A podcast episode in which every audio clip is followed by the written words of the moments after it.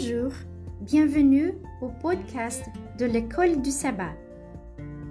J'espère que vous allez bien et que vous appréciez ce moment avec Dieu. Je vous invite à prier pour demander les conseils et la bénédiction de Dieu pendant que vous étudiez sa parole.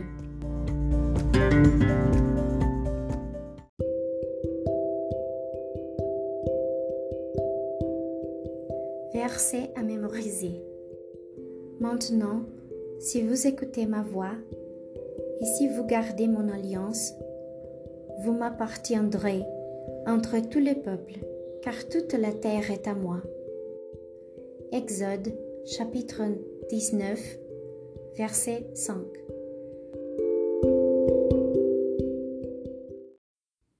Les bases de l'alliance. J'établirai mon alliance entre moi et toi, et je te multiplierai à l'infini. Genèse chapitre 17, verset 2. Le mot hébreu traduit par alliance, apparaissant environ 287 fois dans l'Ancien Testament, est bérite. Il peut également être traduit par testament ou dernière volonté. Son origine n'est pas claire, mais il en est venu à signifier ceux qui lient deux parties ensemble. Il a cependant été utilisé pour de nombreux types de liens, tant au niveau interpersonnel qu'entre l'homme et Dieu.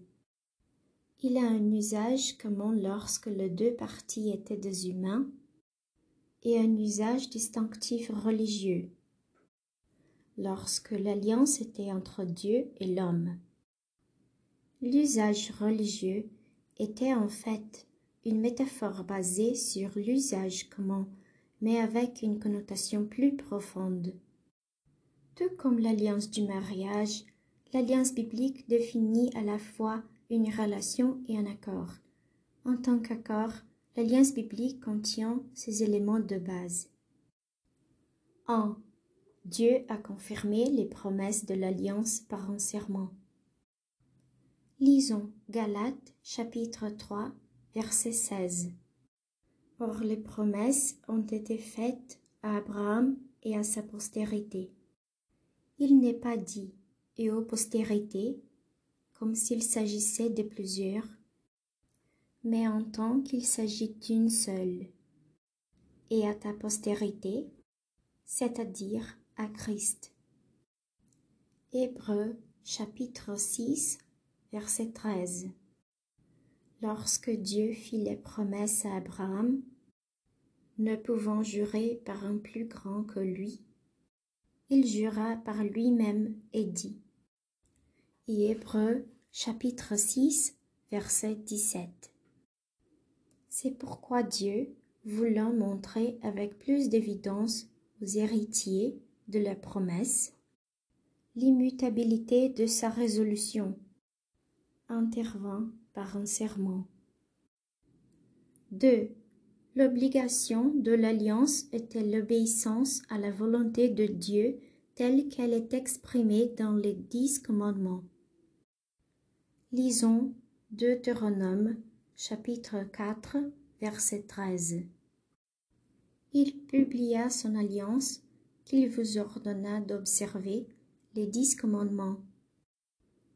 Et il les écrivit sur de tables de pierre. 3. Le moyen par lequel l'obligation de l'alliance de Dieu est finalement accomplie est à travers Christ et le plan du salut. Examinez les trois éléments énumérés ci-dessus.